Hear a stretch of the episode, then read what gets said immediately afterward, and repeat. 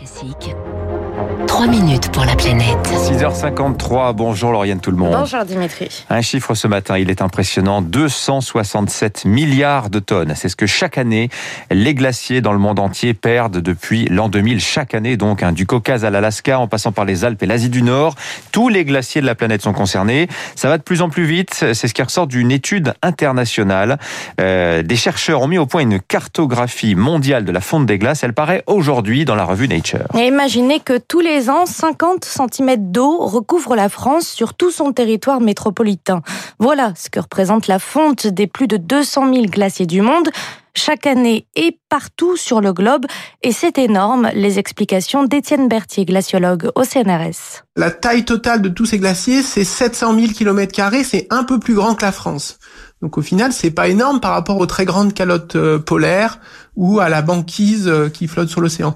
En revanche, ils fondent très vite et du coup, ils contribuent aussi très efficacement, à peu près à la même hauteur que le Groenland ou que l'Antarctique, à la hausse du niveau de la mer. Ils sont responsables d'environ 20% de la hausse actuelle du niveau des mers. En dehors des régions autour des calottes polaires, l'amincissement des glaciers a presque doublé ces 20 dernières années.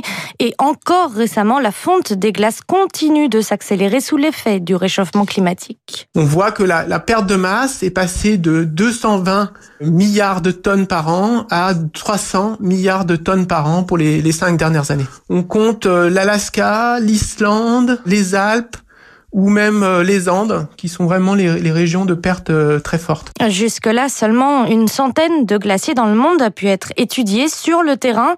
Les autres sont trop grands ou trop difficiles d'accès. Romain Hugonnet est doctorant à l'Université de Toulouse et à l'ETH de Zurich. On connaît très bien les glaciers qui sont dans les régions scandinaves, les Alpes, la Nouvelle-Zélande, là où ils sont très mesurés euh, sur le terrain.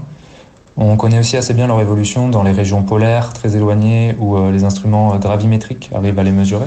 Mais tout le reste, c'est-à-dire par exemple l'Amérique du Nord, l'Alaska, l'Arctique canadien, tous les glaciers dans le Caucase, en Asie du Nord, jusqu'à présent n'avaient pas été mesurés précisément. Alors, pour établir une cartographie mondiale de la fonte des glaces, les scientifiques n'ont ici pas eu besoin de partir en expédition.